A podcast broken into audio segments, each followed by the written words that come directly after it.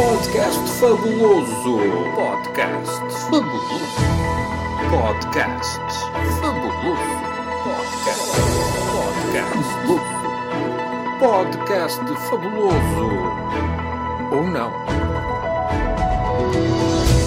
Olá, bem-vindos a mais um podcast fabuloso, onde fazemos a análise rigorosa da semana política, ou não, com a voz de Luís Tiago e o som de Tiago Luís. Episódio 30, o último episódio do podcast fabuloso antes de ir de férias, e esta semana temos como convidado o psicólogo infantil Eduardo Está. Mas não só, temos também João Dimas com o seu comentário semanal. Está a ouvir, está a ouvir o podcast fabuloso, fabuloso. Esta semana continua um infeliz desenrolar de pormenores sórdidos relacionados com o atropelamento na A6 de um trabalhador por uma viatura que transportava o Ministro da Administração Interna, Eduardo Cabrita, que aconteceu há mais de duas semanas. Mesmo depois de todo este tempo, parece que de alguma forma é recente este assunto na opinião pública e os portugueses parecem estar então assim com alguma dificuldade em ultrapassar. Para falar sobre isso, temos hoje connosco o psicólogo Eduardo Está. Olá, Eduardo. Olá, Luís Tiago. Olá. Olá, Tiago Luís. Hum. Eduardo, um atropelamento de alguém que estava somente a fazer o seu trabalho por um carro que transportava um ministro.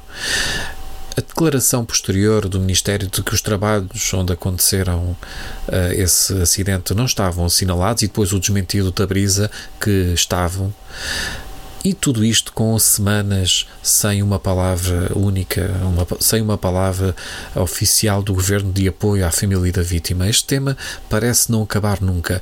Acha que com isto os portugueses uh, podem ser levados à loucura, Eduardo? Ai, Tiago, faz-me sempre perguntas tão difíceis. Bom, na verdade, este longo silêncio, esta falta de uma palavra, uma palavra que faça sentido de um acidente, seja ele qual for, nunca é saudável para ninguém. Portanto, sim, assim certamente os portugueses chegarão à loucura se continuarmos com situações destas. Depois ainda temos estes detalhes que continuam a aparecer nas notícias, como por exemplo de que a viatura que transportava o ministro era afinal uma viatura de um traficante de droga que foi confiscada pelo governo. Às vezes estas notícias, estes detalhes também uh, ajudam a piorar a situação, Eduardo. Não. Não, Eduardo. Não, retire por favor o às vezes. Piora sempre. Se bem que, nesta situação, não há como a sabedoria dos mais velhos ou a sabedoria popular. A minha avó, por exemplo, sempre disse: Deixa-me adivinhar, não há bem que perdure nem mal que nunca acabe. Não, não, o que a minha avó dizia era: ladrão que confisca ladrão tem mil anos de perdão. Eduardo, acha que é possível os portugueses reconciliarem-se com a política? Ai, Tiago, como quer que eu responda a isso? Ai. Os portugueses, como todo o ser humano, estão sempre abertos para a reconciliação e não precisam de ter medo de olhar de frente para as coisas menos bonitas da política. Só precisam é de ter cuidado. Cuidado para não magoarem novamente os sentimentos? Não, ao atravessar a rua deverão sempre olhar para os dois lados. Olá, João Dimas, como estás? Tá, está tudo bem, Luís Tiago. Espero que contigo e com os nossos ouvintes também.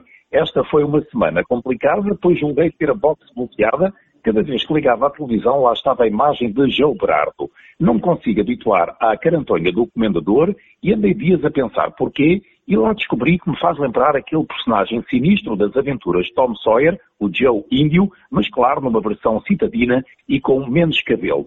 Depois de tantas aparições em tão pouco tempo, pensei que Berardo estava a concorrer à presidência do Benfica, mas afinal está a ser investigado por suspeita de prática de crimes de administração danosa, burla qualificada, fraude fiscal e branqueamento, o que também lhe dá muita visibilidade. O empresário madeirense não vai ficar em prisão preventiva, pois paga a calção de 5 milhões de euros e poderá ficar em liberdade. 5 milhões é muito dinheiro, mas para quem deve quase mil milhões à banca, isto são peanuts. Já lá vai o tempo em que eu desejava pertencer à alta sociedade, mas dá muito trabalho gerir fortunas, fazer desfalques e não me agrada ser assediado pela polícia judiciária. Já como pobre, resta-me ser assediado pelos inconvenientes das telecomunicações e outros que tais, que me querem deixar cada vez mais pobre ao aderir a serviços que não preciso. Esta semana li que o Governo propõe um subsídio de risco até 68 euros para as polícias e fez-me lembrar os call centers com prémios até 100 euros, mas que depois, na verdade, ninguém recebe mais 10 euros, ou porque chegou 7 segundos atrasado, ou porque mandou beijinhos por engano à cliente. Fui investigar e afinal o subsídio de risco vai dos 48 aos 68 euros. Por explicar ficam os critérios de tais subsídios, mas imagino que um polícia gordo receba o valor máximo, pois demora mais tempo a fugir e por isso o risco de ser agredido é maior. Agora tenho que andar aqui, andar aqui com o scroll, isso é que os silêncios são mais... Ok. Esta semana comecei também a engordar, como se não houvesse amanhã, não porque estivesse magro, até pelo contrário, mas prevejo que em breve toda esta gordura me fará muita falta. No fundo, estou a começar a armazenar alimento como os camelos. E porquê? Porque a Direção-Geral de Alimentação e Veterinária anunciou que passa a ser permitida a produção e comercialização de sete espécies de insetos em Portugal. A regra inclui dois tipos de grilos, dois tipos de larvas, dois de gafanhotos, o que é ótimo, pois não gostar de um tipo como o outro, e um de besouros. Foi pena não terem aprovado as melgas, pois com tantos anos a comerem o sangue, era agora a vez de me vingar. Os insetos podem ser comercializados inteiros, mas apenas ou moídos, o que é um alívio. A larva de besouro é atualmente utilizada na produção de rações para animais, nomeadamente os de estimação. Coitado do gato, nem lhe vou dizer nada, pois mais vale ficar na ignorância. A partir de agora, estas larvas podem ser utilizadas em receitas com caril e ser transformadas em farinha para confecção de massas, bolos, bolachas ou pão. Lá está, tudo aquilo que me engordava até ao momento. E é tudo, Luís Tiago. Obrigado, João Dimas. De nada, Luís Tiago. Boa tarde, até para a, até para a semana não, até... Até, setembro. Não, até, até setembro. setembro. Até setembro. E boas férias para todos. Muito obrigado. Para ti também, João Dimas. Obrigado.